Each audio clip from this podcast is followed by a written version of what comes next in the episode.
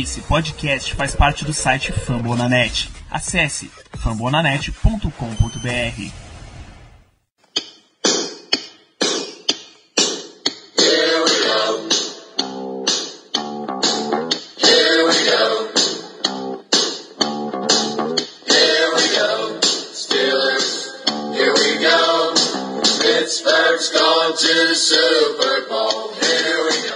bem, pessoal. Estamos começando mais um Black Yellow Brasil Podcast, episódio 110 desse podcast sobre o Pittsburgh Steelers, falando direto do Brasil e para todo o Brasil em fambonanet.com.br, no iTunes, Spotify, no Google Podcasts ou no seu cartãozinho com a pergunta do debate. Eu sou Danilo Batista, mediador dessa noite, e temos para fazer esse grande, essa grande sessão de perguntas que você, amigo ouvinte, que mandou a sua pergunta, fez a pauta desse programa. Eu tenho a presença desses incríveis debatedores. Prim primeiro, boa noite, candidato Caio Melo. Boa noite, prazer, satisfação estar aqui com vocês novamente. Aí, é, batendo um recorde de duas semanas seguidas, voltando ao podcast, como sempre, muito, muito satisfatório estar com vocês aqui. Hein? Vamos lá falar é, e, e, sobre essas perguntas que temos dos ouvintes sobre os Steelers. Muita ansiedade para esse período de draft, mas vamos com calma, porque acho que é, tem muita coisa para acontecer por aí. Boa noite, candidato Germano Coutinho. Glória a Deus. Boa noite, candidato José Santos. Boa noite, galera. Salve, salve. Depois de um longo inverno aí, voltando ao podcast finalmente. Vamos aí para debater essas perguntas da galera aí que a gente deixou acumular um pouquinho, mas hoje a gente vai responder o máximo que a gente conseguir. Boa noite, candidato Paulo de Tarso. Boa noite, meus companheiros, caros ouvintes. Estamos aí de volta para debater um pouco dessas perguntas que vocês mandaram na última e na, nas últimas duas semanas. E vamos lá. Vamos lá, então vamos começar com algumas perguntas de que são teoricamente de tiro curto para aquecimento aqui dos nossos debatedores. Começar por você mesmo, Paulo. A pergunta do Mário Anderson. Para a escolha número 20, Byron Murphy, Mac Wilson ou Noah Fant? Bem, eu, eu vou fazer essa pergunta por etapas. Eu diria que para responder essa pergunta, a gente tem que avaliar quem está no board. Se a gente está no cenário hipotético que a gente só tem esses três jogadores disponíveis, eu vou responder baseado nisso. Eu, senão a gente pode ficar divagando, ah, tem outras opções, não tem outras opções. Então vamos focar nesse cenário que só tem disponíveis Byron Murphy, cornerback de Washington, Mac Wilson, linebacker de Alabama, e Noah Fent, talent de, de Iowa. Nesse cenário, eu, preferencialmente, apesar de ter no board o Noah Fent acima do Byron Murphy, eu iria de Byron Murphy. Acho que é uma posição que a gente tem uma carência maior. Acho que é um jogador que, apesar de ser menos talentoso, entre aspas, na minha avaliação, pelo menos para o draft desse ano, do que o Noah Fent, ele é um jogador que vai agregar muito já, principalmente no primeiro ano, principalmente por conta da técnica que ele tem. E pelo fato que eu já mencionei de ter sido uma posição, ser uma posição de muita carência no nosso elenco, a gente só ter um cornerback titular da posição 1 e agora a contratação do Steven Nelson. José, qual dos três seria o seu escolhido? Bom, assumindo o mesmo cenário que o Paulo colocou, a gente teria que escolher um desses três prospectos. Embora eu concorde com ele, sim, no frente para mim dos três é, é, o mais talentoso, digamos assim, mas é, devido à nossa need maior e devido às opções que a gente tem, mesmo não gostando dele, eu pegaria o Mac Wilson. Aí vou explicar por quê. É, os amigos sabem que eu, assim como o Caio, a gente não gosta muito do Mac Wilson enquanto prospecto, mas eu estou assumindo que seria uma, escolhe um desses três para você ter como jogador no seu elenco. E como no nosso elenco, infelizmente, a, a need mais gritante é a need de inside linebacker, então mesmo não gostando do Mac Wilson, eu pegaria ele. Eu posso não gostar do que ele oferece hoje, mas eu admito que ele tem um, uma base boa para se trabalhar e a gente, mesmo não sendo o melhor celeiro de inside linebackers da liga, longe disso, mas é, eu ainda escolheria ele mais pelo tamanho da need que a gente tem na posição. Germano? Difícil. Realmente difícil, até porque não seria um cenário ideal para a gente.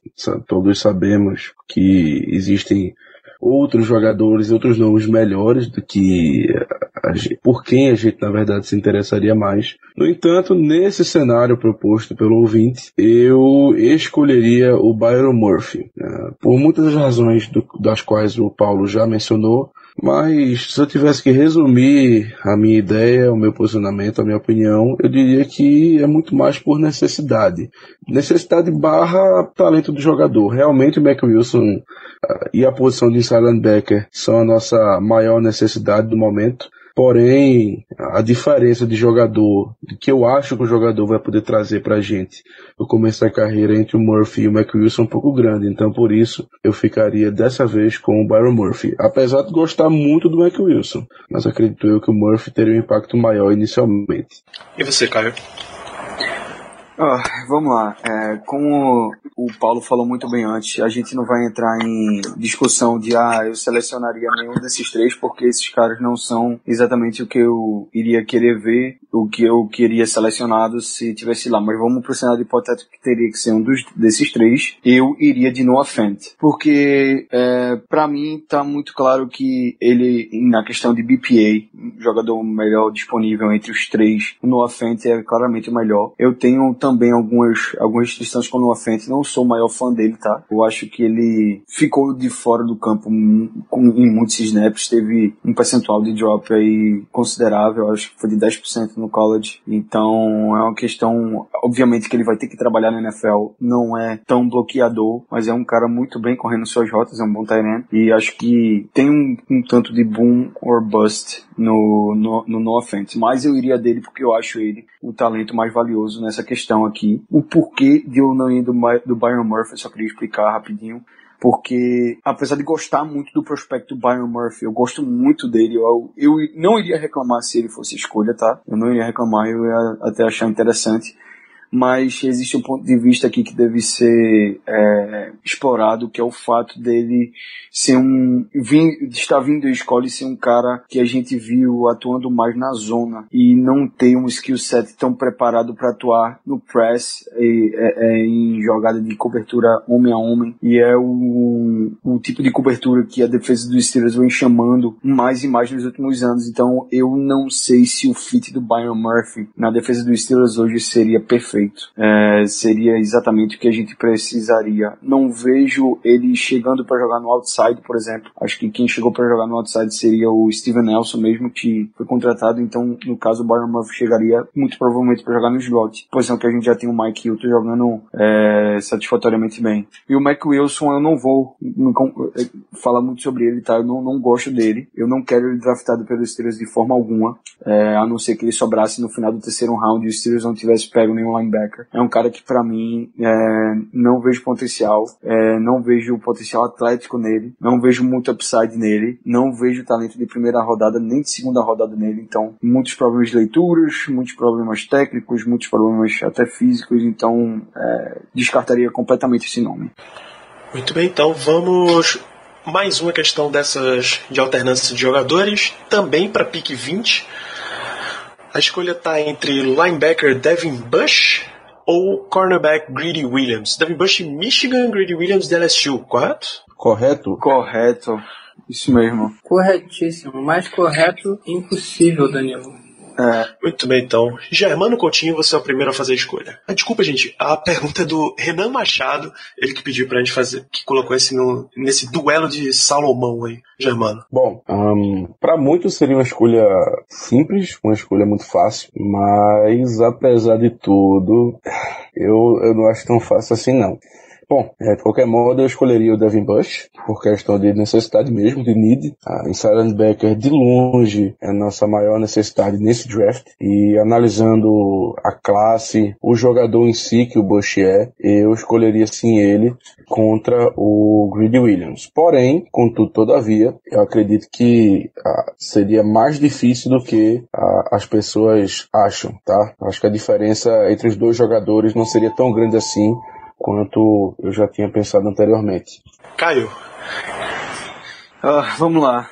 Eu vou seguir o Germano nessa, mas por um motivo. Eu vou no Devin Bush também, por motivo de need. Eu acho que hoje essa defesa gastou um dinheiro considerável num cornerback. Na free agency tem outro também já pago, que é o Joe Hayden. Não vejo necessidade ali do Greedy sendo trazido para jogar no inside. Então, para fazer sentido a contratação do Greedy e para, oh, desculpa, a contratação do Steven Nelson e para fechar um gap que tem na defesa muito grande desde a saída do Shazier, eu iria de Devin Bush sim, muito upside, jogador interessantíssimo, atleticismo tá lá, velocidade tá lá, interesse do time, todos os, todos os boxes, né, foram, foram dados checks no Devin Bush, é um cara que eu não hesitaria para pegar entre ele e o Willie Williams, eu iria no Devin Bush. José?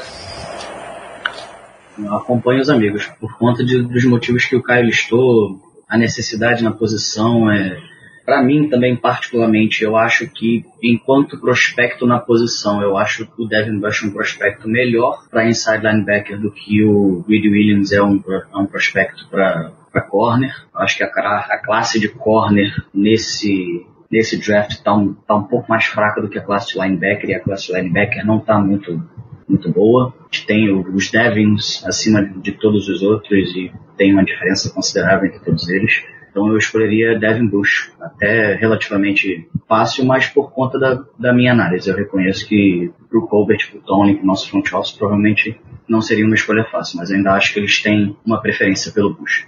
Só deixando muito claro, tá? É, o Greedy não é desmerecendo o Greedy, não. É por causa de need mesmo. Porque o Greedy eu acho um baita prospecto. Eu acho o melhor cornerback dessa classe. O fit dele no Steelers é muito bom. Ele tem um upside muito grande. Ele tem, tem uma tag nele de boom or bust. Ele pode ser um baita corner ou pode ser bust mas eu acredito muito mais que ele tem a possibilidade de evoluir se tornar um cornerback muito bom e concreto, é, concreto né, sólido na liga, porque ele tem pedigree, vem de uma escola muito boa, de bons defensive backs, que é LSU, ele tem o atleticismo necessário e ele tem um fit perfeito para nossa defesa. É infelizmente que pagaram o Steven Nelson, eu não, não gostei muito da contratação, mas eu creio que ele sobrando ali seria uma ótima escolha em cenários diferentes. Eu gosto muito dele, muito mesmo, acho um, um bom prospecto prospecto. Muito bem, Paulo, você quer fazer a sua escolha? Vamos lá, vou acompanhar também os companheiros e vou de Devin Bush. Só para não deixar tão monótono, eu vou mudar a explicação. Além de need, eu diria que para mim o Devin Bush é um jogador mais pronto para o jogo profissional do que o Greedy Williams. Para mim o, o Devin Bush é o melhor linebacker em cobertura desse draft, bem superior ao ao Devin White é o linebacker que tem melhor forma de tackle, principalmente em comparação ao Devin White, que tem uma forma de tackle muito esquisita, que ele acerta principalmente os jogadores na parte de cima e não mirando o centro de gravidade dos jogadores, é uma coisa que acaba incomodando um pouco mas ele é efetivo dessa forma. Algum treinador de linebacker vai tentar mudar isso de alguma forma quando ele chegar no Rookie Mini Camp, no Training Camp, mas eu acho que o Devin Bush é um jogador que chega já para, apesar da grande responsabilidade que é a posição de Mike, que é o middle linebacker da 3-4, você é o cara que normalmente chama a defesa, aquele cara que se comunica com o coordenador defensivo com o head coach. Eu acho que o Bush já vinha sendo bastante exaltado na defesa de Michigan com o lendário Don Brown e todos seus companheiros sempre enaltecem a postura do Bush nos, nos meetings, na hora de estudar filme, na hora do campo, na hora que o time tá perdendo, ele estava sempre lá puxando a defesa, jogando a intensidade para cima. Já vi algumas entrevistas do Rashan Gary falando dele, o Chase Winovich já falou dele, os próprios cornerbacks também falando muito bem dele, que ele atua muito bem no jogo jogo contra o jogo de passe, que é uma responsabilidade muito grande que a gente está vendo atualmente na NFL. Cada vez mais os jogadores precisam saber cobrir o passe. Não pode ser mais aquele linebacker que só cobre a corrida e aquele tamper de 250 libras que desce a marreta nos caras com a bola. O cara precisa ser fluido, precisa ter capacidade de interceptar passes, de cortar passes na linha scrimmage. E eu acho que por isso, pelo fator de ser um jogador mais pronto pro, pro jogo profissional do que o Grid Williams, que para mim ainda é, de certa forma, uma aposta, apesar do grande potencial atlético e do tamanho ideal para a posição, ainda acho que falta refinamento técnico e um pouco de profissionalismo ao grid. É, reiterar só uma coisa aí que o Paulo falou, que é bem interessante, todo mundo exaltou o quanto o Devin Bush era um líder na defesa, era meio que ali o play caller defensivo, e aí é mais um, uma dicasinha que é um cara que lembra o que o Shazier era para a defesa dos seus e o que ele pode ser caso ele seja draftado.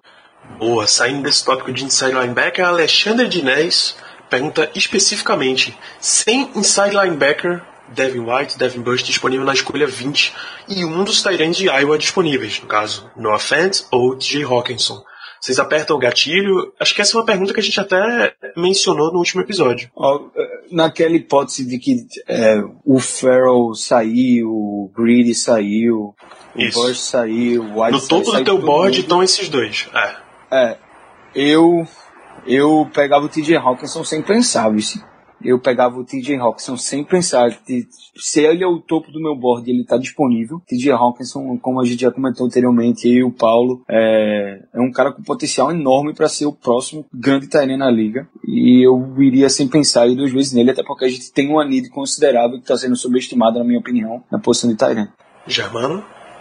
No caso do Noah Fent, eu não, eu não apertaria o gatilho. Na minha opinião, ele é um bom jogador, porém não agregaria tanto para nossa equipe. Afinal de contas, já temos o Vince McDonald, que é esse Tyrande recebedor de passes. Sabemos que ele tem algumas questões de saúde que podem acabar complicando a nossa situação de Tyrande nos próximos anos, mas no momento eu não escolheria um Tyrande das mesmas qualidades que o McDonald, no caso alto no draft. Eu acho que seria desperdício diante de todas as nossas necessidades. Porém, concordo com o Caio, se o TJ Hawkinson estiver disponível, eu aí sim apertaria o gatilho, porque ele é um Tyrande bem mais completo, um cara um exímio bloqueador, um cara que também sai para receber passes muito bem. Enfim, já falamos dele no, no programa sobre os jogadores ofensivos do, do draft, né? Então, sem muito, sem me adentrar muito mais no assunto, o Noah Fent eu não apertaria, porém, com o TJ Hawkinson eu apertaria sim.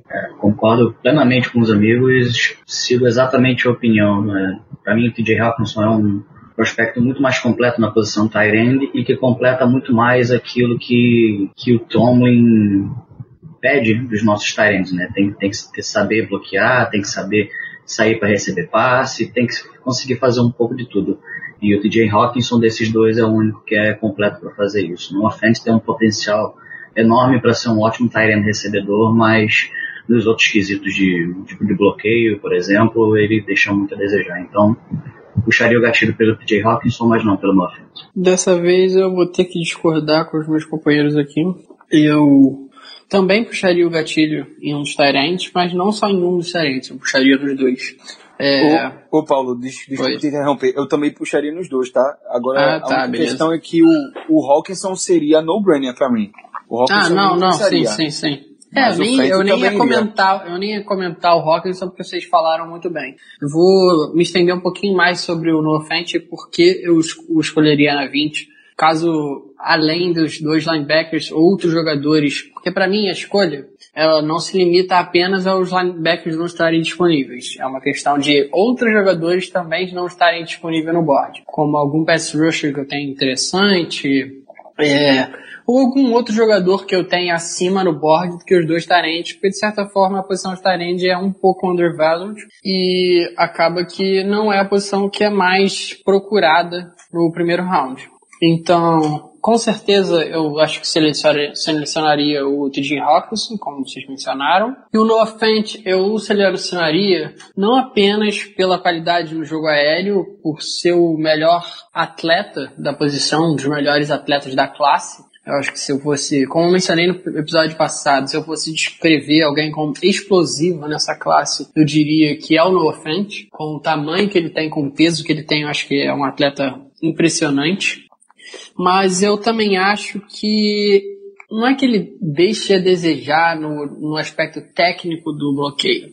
Eu acho que no aspecto técnico, ele, como todo Tyrande de Iowa, ele treinou muito. Ele passou as primeiras duas temporadas exercitando bastante essa parte técnica, mas ele não teve muita oportunidade, eu diria, de bloquear. Eu acho que com a aparição de Tyrands bloqueadores tão fortes como o George Kittle no último ano, o, DJ Hawkinson nesse ano na liga, a gente viu muitos jogadores muito bons bloqueando e os técnicos de Iowa preferiram utilizar o Fant mais no jogo aéreo. Mas acho que é como o comentário que eu fiz no episódio da semana passada, se eu me lembro, de prospectos ofensivos, acho que o Fent se enquadra muito no molde do Evan Engram, que era um cara que saiu de Ole Miss e muitos diziam que ele não sabia bloquear, mas para mim isso é um erro, porque se você pegar a tape dele contra a Florida State, você vai ver um cara que apesar de não ter muito refinamento técnico, não falta esforço para ele no no jogo terrestre e no jogo aéreo para bloquear. Ele tem uma jogada que eu me lembro perfeitamente, que eu mencionei na, na última semana com certeza,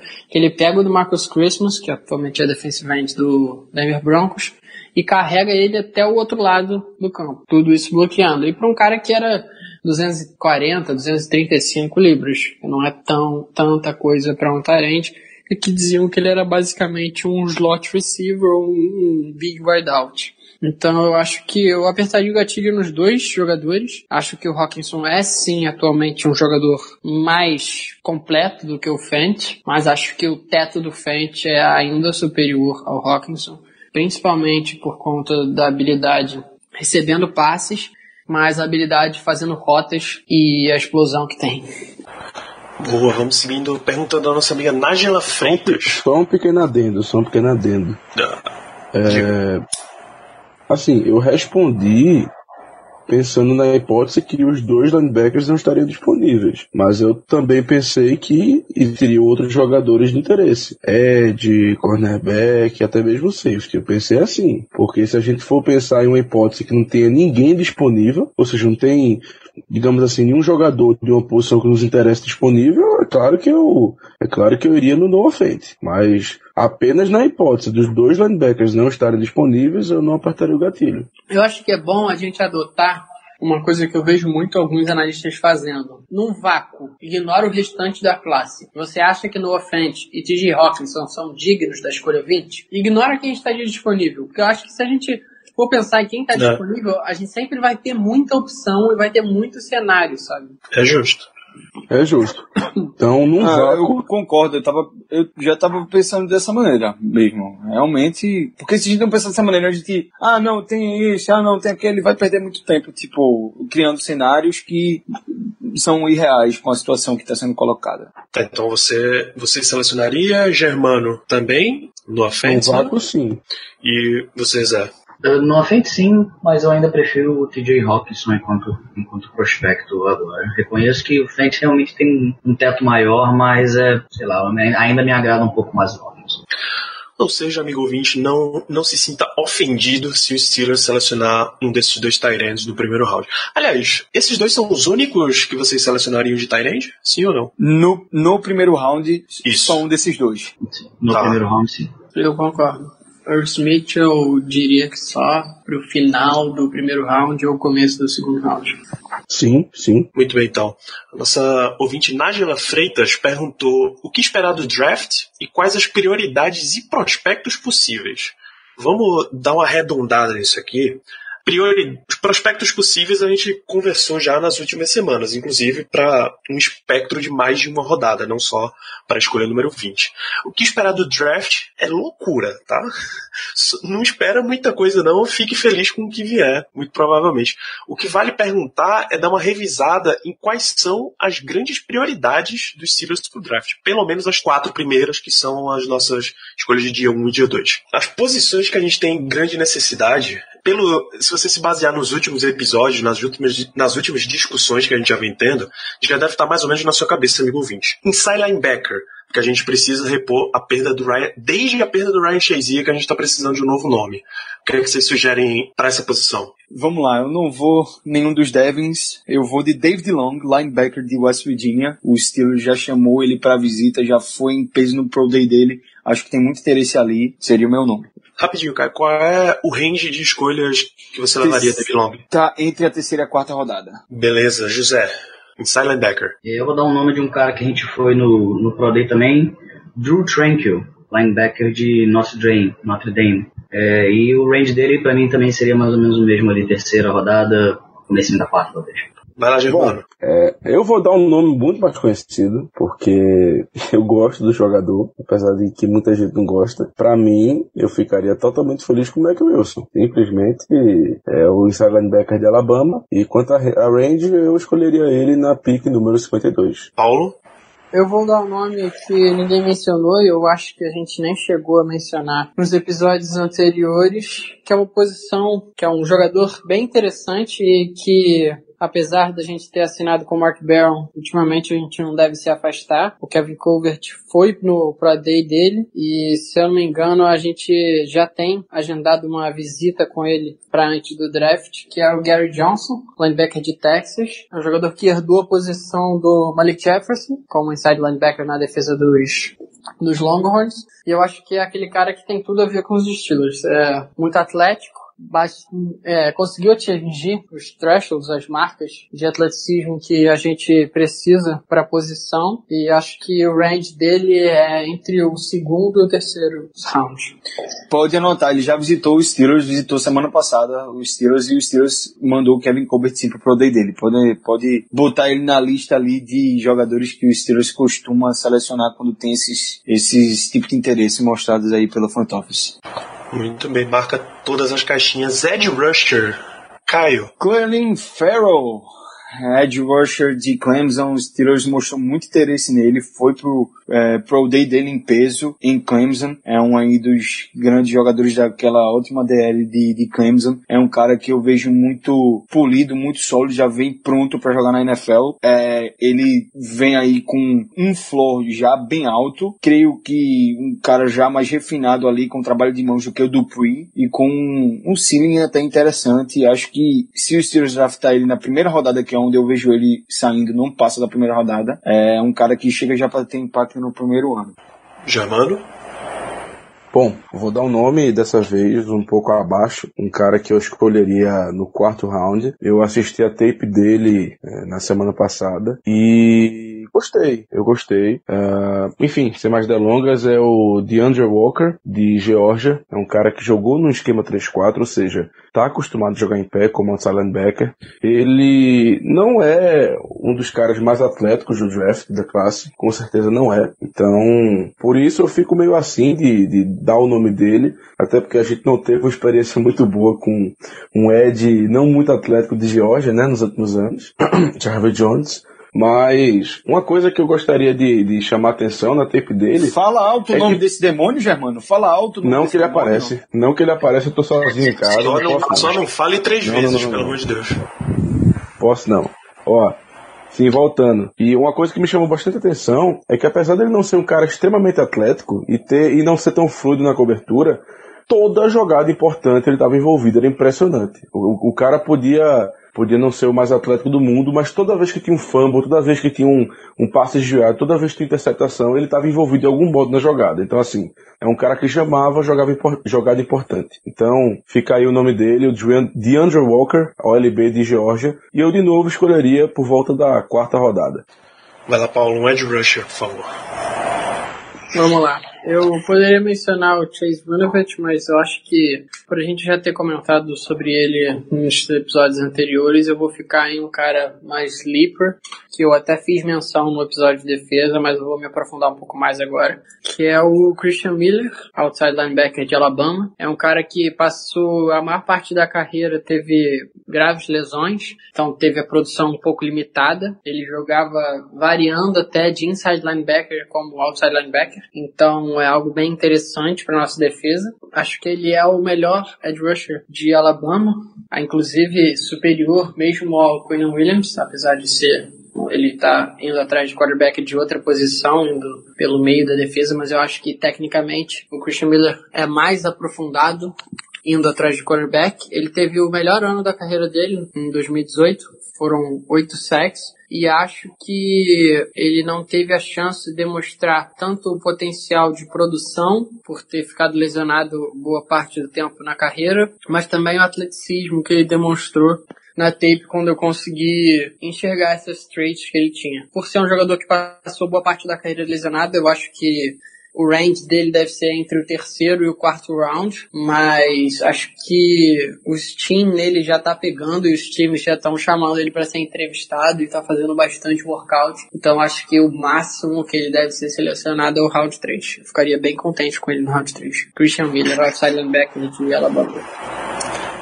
Paulo, belíssimo nome. Só um rápido comentário. É, de todos os outside linebackers que eu assisti tape para essa classe, ele, na minha opinião, é o segundo melhor na cobertura, perdendo apenas pro Josh Allen de Kentucky, que sinceramente é um monstro na cobertura. Então, Sim, eu ficaria extremamente feliz com o Miller na, na, na, enfim, qualquer escolha que ele venha. Sim, ele dropa muito bem no coverage. E uma coisa que eu gostei muito dele foi que ele faz aquela ameaça de ir pro, pro, pro, pro Blitz e cai no coverage muito bem, sabe? Tipo, ele fica se movimentando antes de dar o snap, não faz offside, não faz tipo neutral zone infraction, nada do gênero, e consegue dar o drop no coverage quando o QB achava que a pressão tava pro lado dele. Eu vi alguns QBs deslocarem, tipo, running back de um lado pro outro, fazer slide no tight end, e o Christian Miller dropar no coverage e o cara lançar em cima dele. Zé? É, eu ia falar do, do Christian Miller, mas o Paulo já falou muito bem dele, então eu vou dar um outro nome, até um nome que, como alguns que a gente já falou aqui, tem várias daquela da listinha de picks do, do Steelers marcadas. É Ben Banogo, outside linebacker de TCU. É, eu acho que ele pode ser um, um cara bem dinâmico pra gente é, nessa. ali mais ou menos pela terceira rodada, mais ou menos perto de onde o Christian Miller deve sair. Ele não teve um processo de draft muito bom, porque eu acho que, se eu não me engano, ele estava lesionado. Mas é, hum, desde o Pro Day dele, é, ele vem, o estoque dele vem subindo, ele vem visitando alguns times, ele conseguiu ter uns bons testes que mostram que ele realmente, por conta da lesão, que ele não estava muito bem, mas é, eu acho que é um bom nome pra gente ficar de olho aí e que o Steelers gosta muito. Então, Ben Banogo. Ben Banogo visitou os Steelers na semana passada também. É, Christian Miller não teve visita no- com os Steelers, mas é, o Steelers foi pro Pro Day dele com o Mike Tomlin e o Kevin Colbert. E quem foi o que o Paulo de Tasso falou mesmo, o jogador? Christian Miller. Ah, não, não, desculpa, o Germano falou de... DeAndre Walker. É, DeAndre Walker não teve visita em Pittsburgh, mas o Kevin Colbert foi pro Pro Day dele. Muito bem, Germano. Já comece a sua citação com wide receiver. Rapaz, wide receiver é difícil. Tem muita gente mesmo. Mas enfim, eu vou citar o seu favorito, Danilo. JJ Arcega Whiteside, rapaz. Oh, meu Deus. alegria. Os Que brilham. felicidade. Bom, eu não vou adentrar muito na explicação sobre ele, afinal de contas, é, no, no podcast passado, o, o nosso amigo, o nosso amigo Zé já deu uma bela introdução no que o J.J. Arcega-Whiteside é, mas resumidamente, ele é um cara que domina na red zone, é impressionante, ele realmente domina nesse aspecto do jogo. Ele correu 4.49 no Pro Day, que foi um absurdo pro tamanho dele. Então, assim, é um cara que a gente já vem comentando muito no QG, a gente comenta há muito tempo o nome dele, o Danilo adora, o Zé também adora e por aí vai. Então, fica aí o nome dele. E quanto a range, eu escolheria ele no início do terceiro round. Bem, Caio.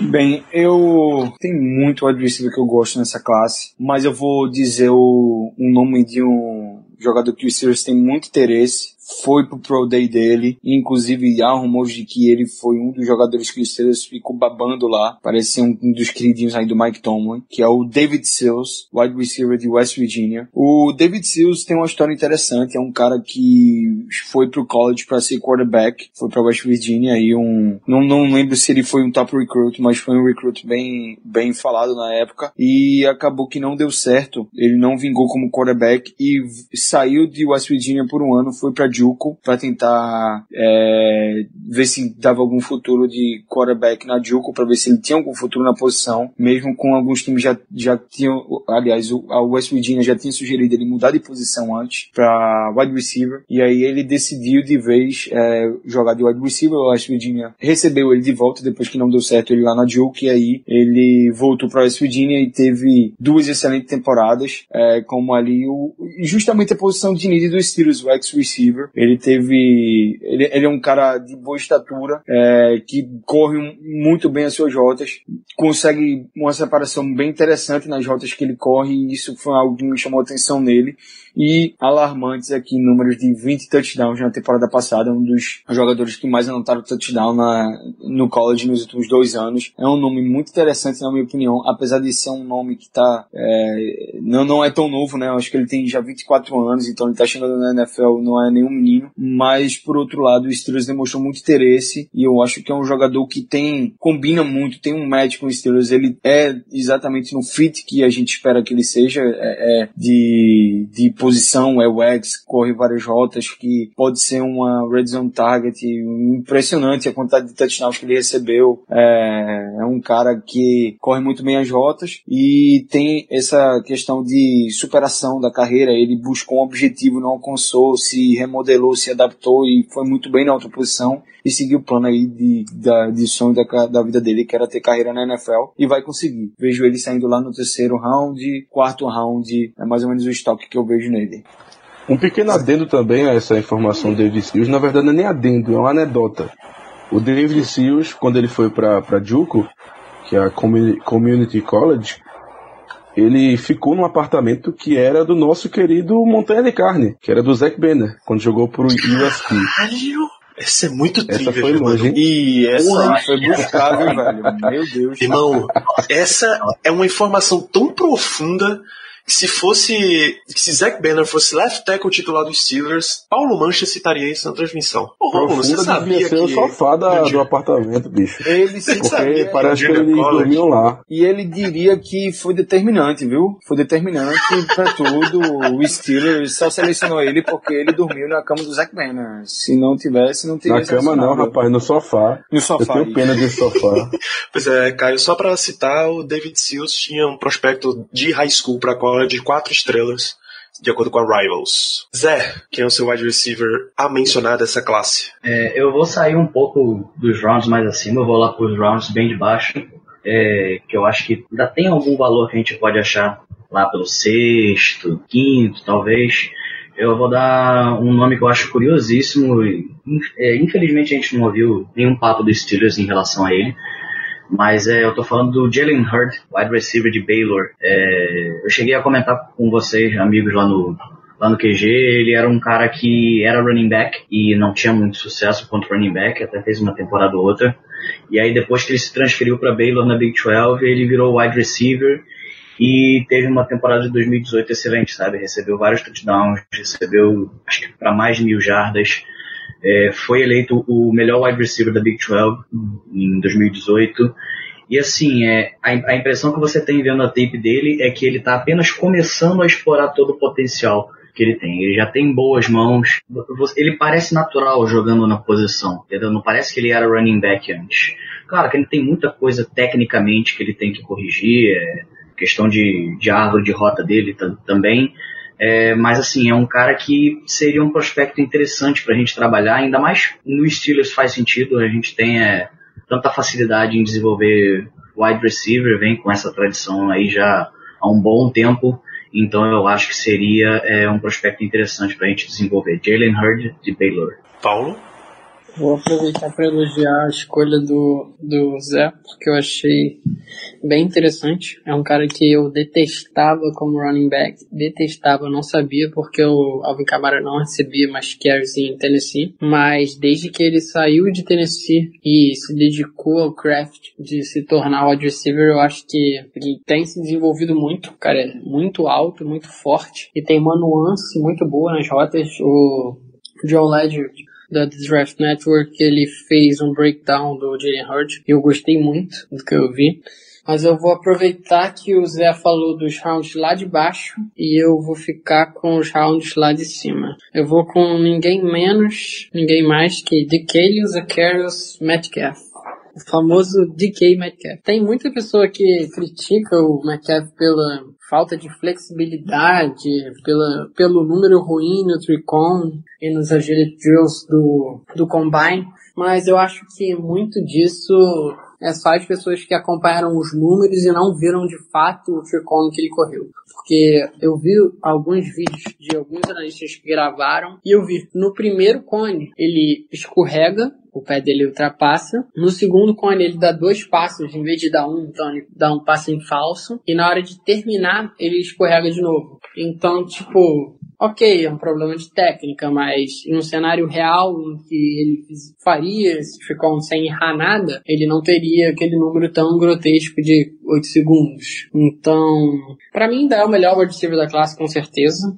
Eu não pediria para ele grandes trocas de direções, grandes trocas, grandes rotas com muitas quebras fazer uma post-goal, fazer aquelas rotas mais complexas, mas eu acho que ele é muito bom nas rotas pelo meio do campo, sim. Acho que o ataque de Ole Miss produziu, manufaturou toques na bola pro A.J. Brown. Não acho que o discurso de que se o McCaffrey é melhor porque ele teve menos recepções do que o A.J. Brown Inclusive, se você comparar os números de quando eles estavam os dois juntos em campo, o aproveitamento de recepções do McCaff, apesar de não ter mãos tão seguras quanto o AJ Brown, é melhor. As rotas, as jardas por rota são melhores e as jardas por recepção são melhores e os números de touchdowns não melhores, então acho que é um jogador, não que eu não goste do J. Brown, também é um dos jogadores que eu mais gosto da classe, de hoje de cima, mas eu acho que o Metcalf está acima de qualquer outro jogador da posição, é, junto com o Hakeem Butler. Os únicos, são os únicos jogadores que eu escolheria no primeiro round, acho que são duas opções legítimas na 20, talvez mais o Metcalf do que, do que o Butler. Eu vejo inclusive a possibilidade dos Steelers podendo ir até atrás do Nikhil Harry, um receiver de Arizona State. Não, acho que me surpreenderia tanto. Vejo muita gente reclamando e falando que seria absurdo escolher no primeiro round. Não seria a minha escolha de preferência, tendo visto os grandes outros jogadores que teriam no board mas também não me surpreenderia muito. Então, só para voltar um pouco pro, um pouco pro McCaff, ele veio de uma lesão muito grave esse último ano, ele fraturou o pescoço e perdeu o final da temporada, mas eu acho que todos nós não temos mais dúvidas da, da questão de saúde dele, como ele se apresentou pro Combine, daquele jeito monstruoso que foi, um vertical jump muito bom, um broad jump muito bom, uma forward dash uma das melhores da história, principalmente para alguém do tamanho dele. Então eu deixo aí meu nome de K. Metcalf. Muito bem, acho que nos resta um tiro rápido em defensive backs, né? Que os Steelers pode pegar um corner, pode pegar um, um dime safety. Germano. Eita responsabilidade. Mas vamos embora. Bom, vou falar de um nome que, na minha opinião, deve estar tá saindo lá pro final do, do primeiro round, tá? É um cara que eu fiquei de verdade impressionado quando eu vi a tape, o que não é muito comum, porque assim, a gente vê tapes de jogadores bons, a gente fala, pô, essa tape é boa, essa tape é legal, o jogador é bom nisso, bom naquilo, mas é muito, eu não diria raro, mas é muito incomum eu ficar impressionado com a tape de alguém. E isso aconteceu com o safety de Maryland, Daniel Savage. Cara, a velocidade de reação desse bicho é algo impressionante. É algo impressionante. Tinham horas que eu tava assistindo o tape dele, eu perdi onde ele tava no campo, né? Que às vezes não mostra onde o DB tá na marcação. E do nada ele aparecia feito um raio, feito uma bala para fazer o tackle, para fazer uma jogada boa, para interceptar uma bola, para dar um tackle for loss. E assim, eu já falei muito isso, mas de verdade eu fiquei muito impressionado. Para mim, ele, eu não vi tempo de todos os safeties, não vou mentir, mas para mim eu acho difícil que exista alguém com upside maior que o dele nessa classe. Eu realmente acho difícil, porque o que ele tem, essa velocidade que ele tem, essa velocidade tanto de raciocínio como para chegar no jogador adversário,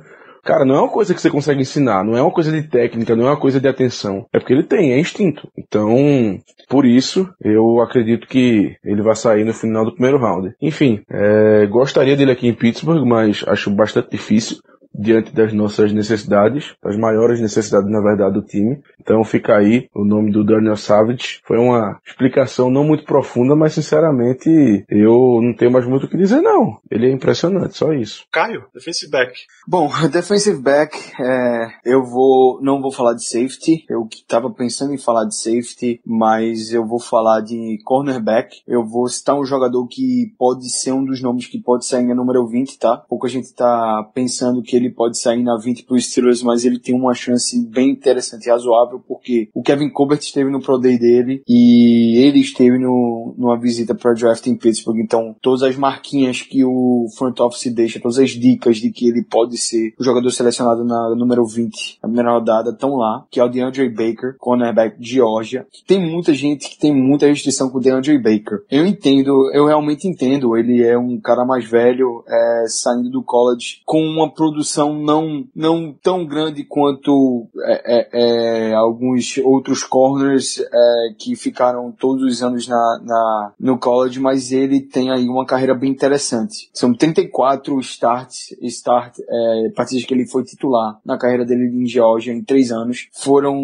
23 é, pass breakups e 7 interceptações. Então não são, não, não é nenhum número também horroroso. A gente não tá falando de nenhum Art Burns aqui que teve três interceptações e a gente foi atrás dele de todo jeito. É, eu vejo ele um cara muito, muito mais preparado, mais pronto para chegar na NFL e ser titular do que alguns outros corners que são, que estão sendo é, cotados aí pelo, para ser draftado pelos Steelers, como por exemplo o Justin Lane de, de Michigan State. Eu gosto muito da, do atleticismo dele, é um cara alto, é, rápido, fluido na cobertura de zone press, ou desculpa, de homem, no press man, no man coverage. É um cara que é um fit muito interessante na defesa dos Steelers, assim como eu comentei mais cedo que o Greedy seria. Então eu acho que definitivamente é um cara que tá na jogada para pick número 20. Ele tem uma experiência bem interessante que conta a favor dele. Na minha opinião, eu gosto mais de Andrew Baker, de Andrew Baker do que do do Byron Murphy pela questão de fit na defesa, do que a defesa vem apresentando como projeto de atuação, de mudança aí mais para marcação homem a homem.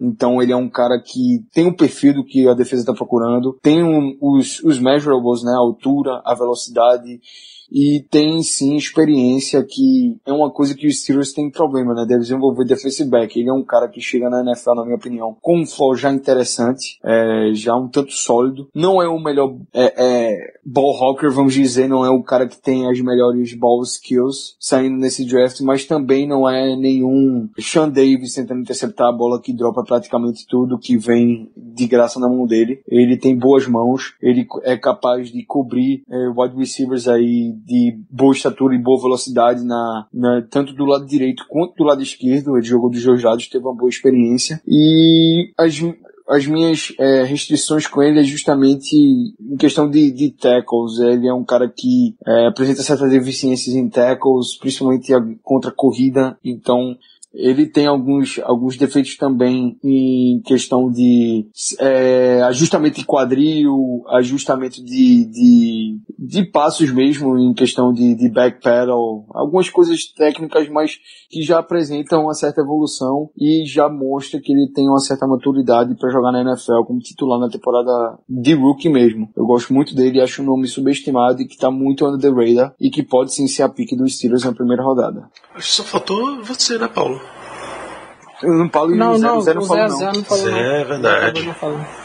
Nós pode você, Zé, fecha, fecha a rodada. Beleza. Então vamos lá. Eu vou falar também de um safety. É um cara que eu gosto muito, que eu sempre quis gostar, na verdade, mas que acabou me decepcionando um pouco com a tape de freshman e sophomore lá em Florida que se chama Chauncey Gardner Johnson. É um cara que ele começou a carreira lá nos Gators como cornerback, no outside flexionou para safety e depois, nesses últimos dois anos, atuou ao longo de toda a defesa, meio que como um canivete suíço, a lá Tyron Matthew. Então, ele jogou nas duas posições de slot, jogou como free safety, como strong safety, atuou também no outside, é um cara muito versátil, tanto para blitz como para correr, cobrir o, jogo terrestre para as corridas no outside, muito sólido e muito agressivo, atacando, uh, o, atacando o passe adversário e também a corrida.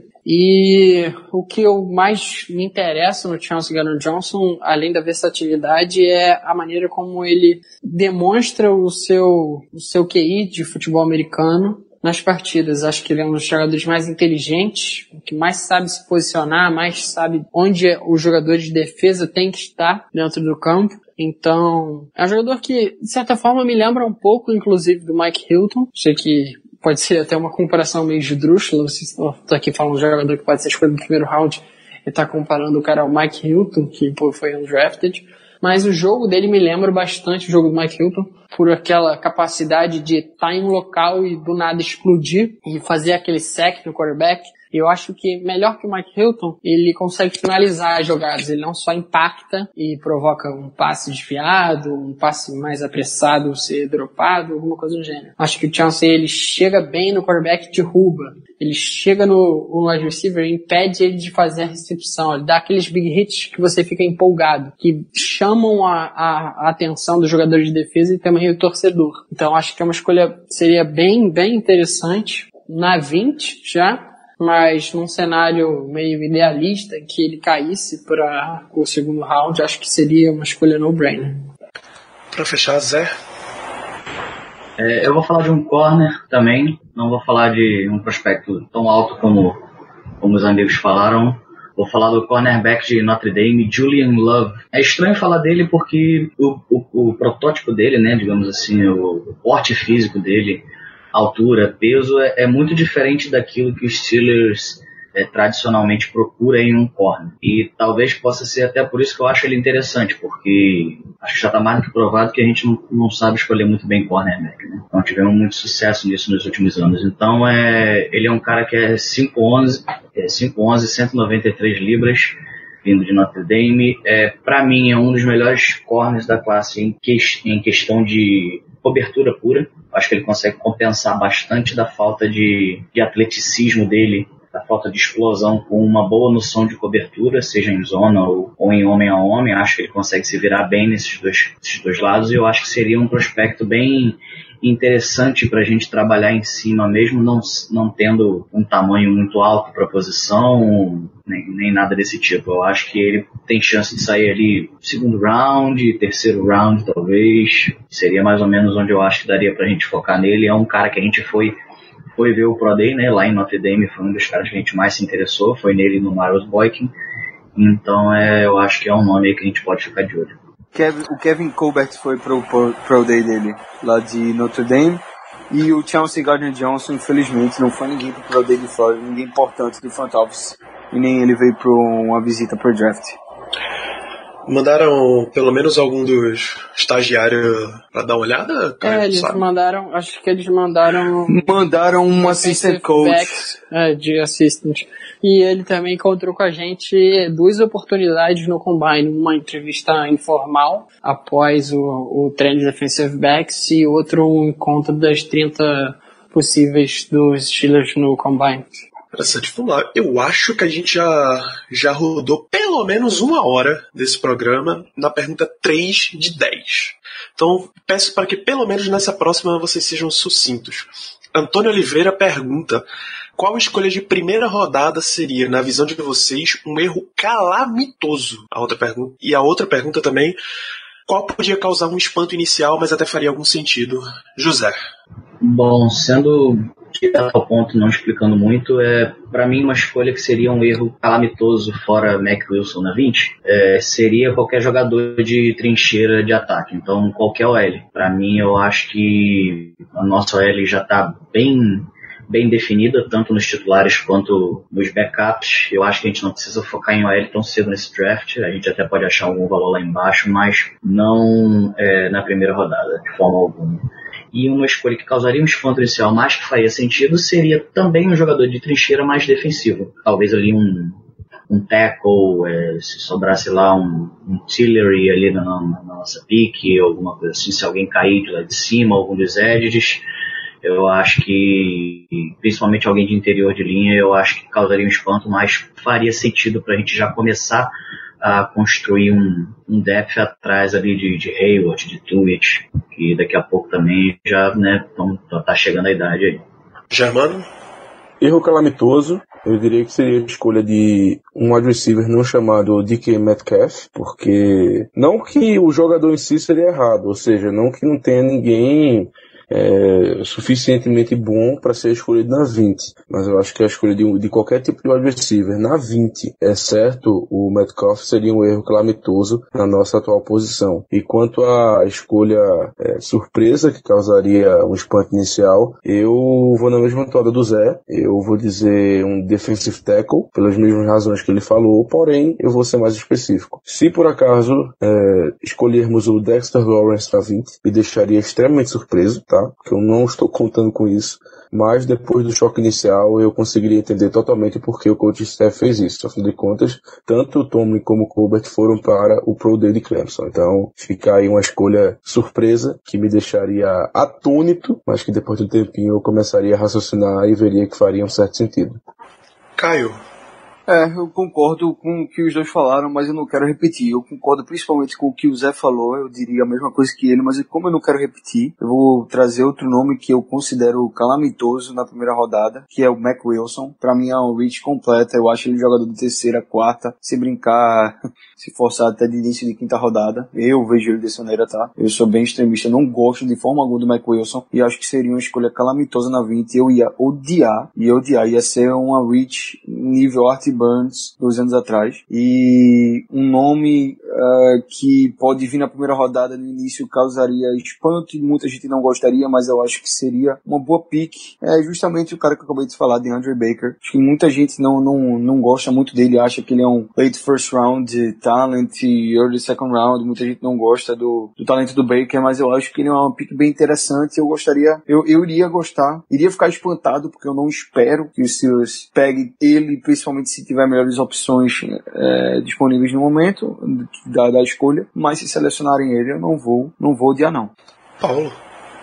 Vamos lá, então, como o Caio bem lembrou de Ari Burns, eu já estava com a escolha de Terrell Edmonds aqui na cabeça, então vou falar de uma escolha que seria, para mim, um desastre completo, um caos, uma tragédia, que seria a escolha de qualquer um dos cornerbacks, que não os três já mencionados nesse episódio que estão no topo para o primeiro round, que são Reed Williams, Brian Murphy e DeAndre Baker. Acho que a escolha de qualquer cornerback que não seja um desses, principalmente os cornerbacks de Kentucky, o Lonnie Johnson e o Derek Beatty, que eu acho que são cornerbacks que têm muito do molde e do afeito dos estilos do nosso general manager, do nosso coaching staff, o que eles costumam ir atrás. Acho que, então, qualquer cornerback que não seja os três principalmente esses de Kentucky, seria um desastre. E uma escolha que para mim seria surpreendente de certa forma, mas que eu entenderia,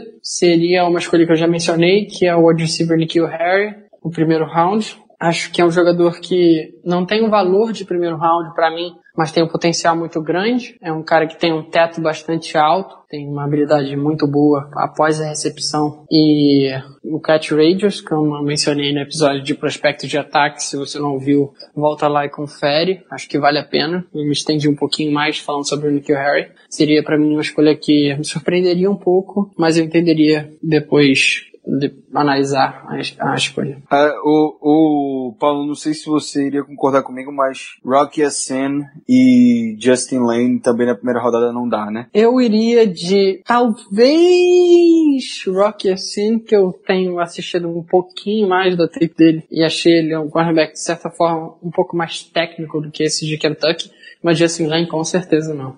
Eu não sei, na verdade, nem o que encanta as pessoas que gostam do Justin Lane. Mas eu acho que eu prefiro o Sean Bunting do que o Justin Lane. Vamos lá, uma pergunta bastante comum que a gente recebeu: Renan Machado, Thiago Eliseu, nosso de Brickashaw Dantas, Pedro Botelho, Cássio R, Leonardo Badalotti. Todos eles querem saber de trade-ups. Vocês acham que os Steelers têm alguma chance de fazer um trade-up na primeira, no dia 2? Dia 3 é completamente imprevisível, mas no dia 1 um ou dia 2, vocês acham que há possibilidade? Que há, né? Porque o, o Kevin Colbert já chegou a flertar isso no, na entrevista dele. E a gente sabe que o Kevin Colbert já fez isso antes, já deu trade up. Acho que a última vez que ele fez no, na primeira rodada mesmo foi para pegar o Santonio Holmes. Justamente sete, sete posições ele subiu para pegar o Santonio Holmes. E antes disso tinha sido na primeira rodada o Troy Polamalu. Então a gente sabe que quando o talento que eles querem tá lá e tá disponível e tá alcançável, eles vão e pegam um cara. Eu só acho difícil que eles paguem muito para dar um trade up, por exemplo, para oitava, nona overall para pegar tipo Devin White. Não acho que vai ter um, vai, se for um trade up vai ser algo simples, vai ser coisa de cinco spots ali no range, num, num, num alcance de cinco, cinco spots para cima. E trade down eu acho improvável porque o time já tem muita pick nesse draft. Eu acompanho o Caio, eu acho até que a gente pode ser um pouco mais ousado talvez. É, eu tava. É, um dos podcasts até que, que a gente acompanha, né? A gente não só grava, a gente também acompanha podcast sobre o Steelers Play afora. um dos podcasts que eu acompanho muito, o Caio também gosta muito, é o The Terrible Podcast, do Steeler Depot. E eles estavam comentando como no, no, nosso roster agora, né, total, a gente tem se contar practice squad, todo mundo que a gente assinou, todo mundo que já foi embora, todo mundo que já tinha, a gente está atualmente, eu acho que por volta de 73 jogadores. Isso é muito, isso é muito, contando que a gente tem que fechar 90 para estar no training camp, a gente tem 10 escolhas no draft, eu duvido muito que a gente vai sair com 10 escolhas, a gente ainda gosta muito de, depois do draft, assinar ali por volta de uns 10, 15 undrafted free agents para dar aquela competição no, no Rookie Minicamp. Então é, eu acho que é quase certo que a gente deve trocar para cima em algum momento, provavelmente no primeiro ou no segundo round, mas a probabilidade maior no, no, primeiro. Eu acho até que a gente consegue subir umas boas posições aí. Eu não descartaria a gente subir talvez até a, a 12 de Green Bay, até um pouquinho para cima, até a, acho que até a, a 10 do Broncos é o nosso limite, porque eu acho que o Kevin Colbert não se desfaria da, da escolha de segundo round de jeito nenhum. Ele ia tentar jogar com aquela terceira que a gente conseguiu do Raiders. Mas é, eu acho que a chance é extremamente grande da gente subir em algum momento do draft. Eu vou com os relatores e digo que a possibilidade de a gente trocar para cima é bem alta. Eu diria que num cenário em que a gente observa ou o Devin Bush ou o Devin White caindo até a 14, 15, eu acho que para mim é um no-brainer. Eu iria atrás. E a possibilidade de trade down, não vai nem estender muito, acho que o Zé fez uma análise bem interessante de que a gente já tá com muito jogador e a gente tem pouco cap space, inclusive. Então acho que a, o trade down tá quase descartado para esse draft. Bom, eu tenho uma visão um pouquinho diferente. Eu acredito que é, vai existir algum tipo de troca, tá? Isso para mim é fato, seja no primeiro, no segundo, terceiro, quarto, quinto, enfim. Eu não acredito que nós vamos acabar escolhendo 10 jogadores desse draft, pelos motivos que já foram citados. Porém, se eu tivesse que apostar hoje, eu diria que é mais provável uma trade no segundo dia do que no primeiro. Porque, apesar de termos uma necessidade muito grande de inside linebacker, como foi muito bem falado nesse programa nos anteriores, eu não sei se vai ser necessário fazer uma trade-up para garantir pelo menos um dos dois devs, tendo em vista que a posição não é tão valorizada assim na NFL, o off-ball linebacker não tem um valor tão grande assim. Então, a cada dia dia que passa, eu acho muito, eu acho mais provável, na verdade, que pelo menos o Devin Bush esteja disponível na pick número 20. Uh, Thiago Fernandes e Douglas Balestrin perguntam: o Silas assinou essa semana com quatro jogadores nas últimas nos últimos dias, quatro jogadores da Alliance of American Football Existe a possibilidade de a gente assinar com mais jogadores deles e tentar subir no draft? Porque aí você estaria sanando necessidades e com isso você poderia subir sem muita preocupação? Eles interferem no processo? O que, vocês acham? É, eu acho que há possibilidade sim de a gente assinar mais jogadores ainda da AF. É, eu particularmente não, não acompanhei muito os jogos da liga, mas é, parece que tem algum prospecto ou outro que a gente consiga tirar dali para competir no, no training camp. Mas é, em momento nenhum a gente pode assinar todo mundo da AF, que eu acho que não muda em nada a nossa estratégia para o draft. Esses caras da AF que estão chegando vão competir ali no Rookie Minicamp, vão competir lá no, no Training Camp para vagas de backup, para vagas de pode ser um bom special teamer, alguma coisa assim, mas eu duvido muito que alguém que venha de lá vá se tornar uma peça extremamente importante pra gente. São só, eu acho que eles são nada mais nada menos do que corpos pro training camp, a não ser que apareça aí uma gema, uma, uma gema, é uma, é um diamante é, in inesperado, rough. in the rough, uma hidden gem aí, é, que é muito provável. Que de seus. Caralho, Germano já tem crush da classe da AF, bicho. Parabéns, Germano. Você é um monstro. Eu, eu também tenho, vai. Kim Kelly. Os caras, meu, assim, realmente são uns monstros. Então, o mais provável é que eles não tenham interferência alguma no nosso processo. Eduardo Vieira, de Brickashaw Dantas. Vendo nossos grandes buracos no elenco, vocês concordam que o Steelers tem que parar de draftar por necessidade e draftar o BPA? Existe draftar BPA puro, meus amigos? Em resumo? Existe. Eu acho que não. Existe, existe. Eu acho que existe. Eu acho que foi mais ou menos o que o Ballard fez no Colts essa temporada, nessa última temporada no draft. E need mesmo, o cara foi atrás na free agency só rasteiramente, pegou um bocado de jogador que fechou um bocado de gap no roster dele. E no draft ele foi meio ali uma mentalidade de BPA e terminou com um draft espetacular, inclusive que ninguém esperava. E tinha jogador até de quarta rodada causando impacto no ano 1. Ah, será que foi BPA? Acho que não, mas. Ele, assim, ele dá umas dicas como se fosse BPA, como se ele confiasse muito no board dele, mas a gente sabe que não é exatamente BPA, né? Você escolhe ali de acordo também com o que você pode adicionar no seu roster de talento. Mas assim, o Steelers, se o Steelers precisa deixar de ir atrás de need para pegar mais BPA, com certeza, pelo amor de Deus, como é que o time deixa passar Miles Jack para pegar uma porra de Art Burns? Assim, isso responde, tá? Porque não é inacreditável deixar passar Jesse Bates para pegar Terrell Edmonds. É, o, o Steelers é um dos times que mais vacila nessa questão de need no draft, principalmente na primeira rodada. O Igor Matos pergunta o que é que vocês acham dessa filosofia dos Steelers de levar muito em conta outros aspectos que não só técnico e físico, como liderança, comunicação, ausência de problema extracampo, vide nossa primeira escolha em 2018, Terrell Edmonds. Vide Art Burns também, que o, o- Também. o- quando foi é, draftado, os caras falaram mais do- dos problemas que ele teve com a família na carreira do que as habilidades atléticas dele, o que foi algo que na hora eu fiquei sem entender, porque o time só só se falava daquilo no- quando draftaram o cara. Mas é um aspecto interessante, não condeno não. Eu sou totalmente a favor, especialmente o aspecto físico. a gente já se deu mal escolhendo jogadores que não eram tão, tão atléticos assim. Assim, também nos demos mal escolhendo jogadores que eram muito atléticos, porém, eh, se for para escolher um dos dois, eu prefiro um jogador que tenha um físico eh, avantajado, digamos assim, um físico ideal para aquela posição. Os outros requisitos, eu sou totalmente a favor. Eh, eu não acho que deva ser algo absoluto, certo? Porém, é muito melhor você tomar por parâmetro aqueles jogadores que foram líderes em suas equipes do que aqueles que foram tiveram que tiveram suas carreiras universitárias marcadas por problemas com a polícia e por aí vai, coisas desse gênero. Então, pra mim tá certo, mas não pode ser também algo absoluto. É, o time pegou o Marteves, que tinha problema extra-campo e não deu muito certo. E aí pegou também um cara que não era muito atlético no Jarvis Jones e também não deu muito certo. Eu acho que o time precisa achar um equilíbrio é, nessa questão aí desses atributos, atributos extra-tape, né? Olha, se, se você considerar que acabaram de sair dos Steelers, Le'Veon Bell, que acabou tendo problema com suspensão por uso de droga, e Antonio Brown, que deu maior problema no vestiário, esse ano o Steelers está bem propenso a investigar o fora do campo dos jogadores. né? Não, não que isso passe a ser parte da filosofia pesadamente da equipe, mas uma, um pouquinho de overreaction nesse sentido. Eu estou esperando. É, eu acho que a lição vai ficar, né? A lição vai ficar nesse caso aí, porque Exato. são três anos aí tendo problema com o jogador extra-campo, que é o Martavis, aí Le'Veon Bell no passado, Antonio Brown esse ano. Isso. Então a gente já tá meio que cheio, de saco cheio, e que o front office também esteja. E James Harrison, pelo status que ele saiu também, pela confusão que deu.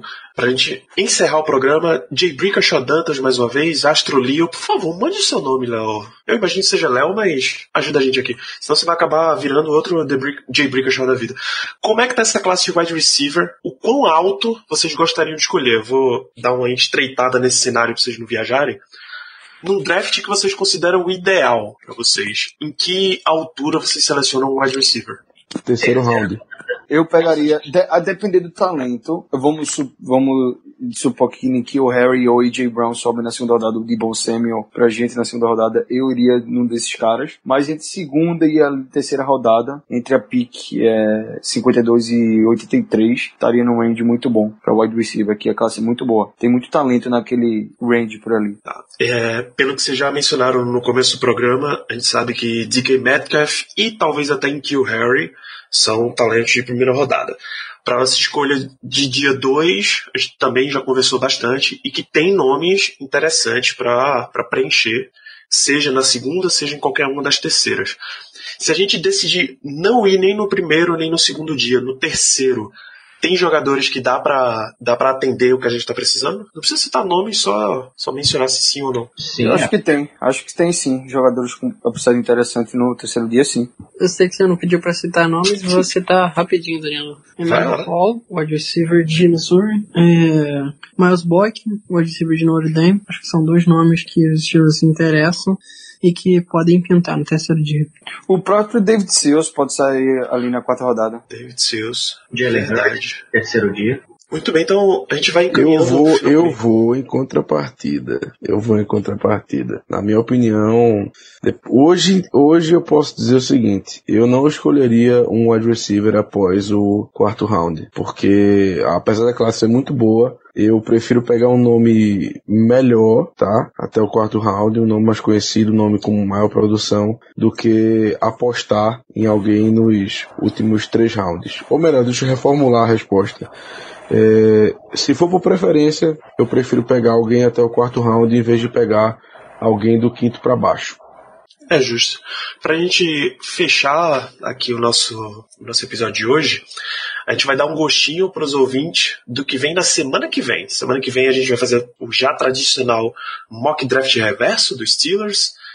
Toda, vamos passar pelas 10 escolhas que o nosso time tem. Vai ser uma coisa maravilhosa ao vivo. A gente vai comunicar durante essa semana para vocês dia e hora exatos, mas vamos fazer ao vivo e vamos passar por todas as escolhas no seu mundo ideal, o cara que você escreveu num papelzinho, botou no bolso, no matter what, quem é o jogador da escolha número 20 dos Steelers? E claro, considerações finais. Caio Melo. No matter what, Devin Bush, selecionado pelos Steelers na número 20, porque é o, é o, é o match perfeito, cara. É o cara que é, eu vejo não estando naquele range ali disponível da pick 20, o cara que pode chegar. É um cara que eu vejo muito chegando na NFL muito preparado, muito pronto. Ele tem um ceiling bem alto já. Ele é um fit perfeito para nossa defesa, é exatamente o que a gente precisa, que é um cara que a gente já sempre precisou para substituir o Shazier. Ele é esse cara, eu vejo ele sendo esse cara. Ele é um líder na defesa de Michigan. Todos os, os teammates que deram entrevista que citaram ele, citaram ele como o líder daquela defesa. Ele tem é, um aspecto muito interessante do jogo dele, que é algo que o Steelers sofre muito, que é a necessidade de ter um linebacker que seja bom contra o passe. Ele é muito bom no passing coverage, muito bom mesmo. Além de ser um three down, three down linebacker, eu vejo ele como um three down linebacker e um sideline to sideline, um cara atleticamente muito fit para posição, um, um estilo que vem ganhando mais e mais força de linebacker é, na liga, né? Aquele que é aquele cara mais dinâmico, mais ágil, rápido, que consegue cobrir tudo que é tipo de jogada, passe, corrida, que faz excelente leitura. Então eu vejo ele como um pacote completo mesmo, o fit perfeito e é a minha número what pick na número 20, Devin Bush de Michigan. Germano Coutinho. É pra gente falar um jogador crível ou não? Claro, né? Não vai Droga. dizer que Nick Bolsa é teu, teu jogador que você já anotou no, no papelzinho, pô. Não, meu jogador seria o Josh Allen. no matter what. Mas enfim, se é pra ser um jogador crível, uma escolha crível na verdade, eu faço as palavras do Caio as minhas. Devin Bush é, é o melhor jogador disponível, que deve estar disponível, né? Na escolha número 20. É, como o Caio falou, é um cara que oferece algo que a gente não tem no elenco, que é um um linebacker extremamente hábil na cobertura. É, eu tenho algumas ressalvas quanto a ele, não vou mentir, mas numa classe fraca, ele é o melhor na cobertura. Ele é um cara com upside bom, então, por questões de necessidade, o meu no matter what, incrível, seria o Devin Bush também. Zé. Eu vou acompanhar os amigos. Eu acho que não tem muito como a gente desviar dessa, dessa escolha. Para mim é Devin Bush na 20. Tudo que os amigos já falaram ele é o encaixe perfeito na nossa defesa, aquilo que a gente precisa. Não, não tem nem muito mais o que comentar. Devin Bush na 20. Paulo de Tarso, pra gente encerrar por hoje. Como vocês falaram, tem que ser um cenário crível, mas eu ainda tô na dúvida sobre o que é crível ou não, porque eu nunca sei o que aqueles idiotas da NFL pensam. E eu ainda vejo a possibilidade disso acontecendo. Só para comentar um jogador diferente, mas eu acho difícil, pelo menos no meu board. Seria impossível dele chegar lá. Mas no board do que a gente está vendo se desenhando nos mocks, para mim um jogador que eu anotaria no papelzinho e sairia feliz pelo resto do draft, não precisaria draftar mais ninguém, seria o Brian Burns, defensive end barra outside linebacker de Florida State. Perfeito, então vamos encerrando esse programa. Queria agradecer a sua audiência, amigo ouvinte. Esteja preparado para o nosso draft na semana que vem. Vai ser ao vivo, repetindo. Venha assistir conosco ao vivo. A sua participação é muito importante para nós. Sobre este episódio aqui, recomende para os seus amigos. Espero que vocês tenham gostado. Deixa suas cinco estrelas no iTunes, o seu seguir lá no Spotify, no Twitter e no Instagram ajuda a gente a chegar para mais e mais amigos fãs do esporte. E voltamos na semana que vem. Um grande abraço a todos. Yeah. Uh -huh. you know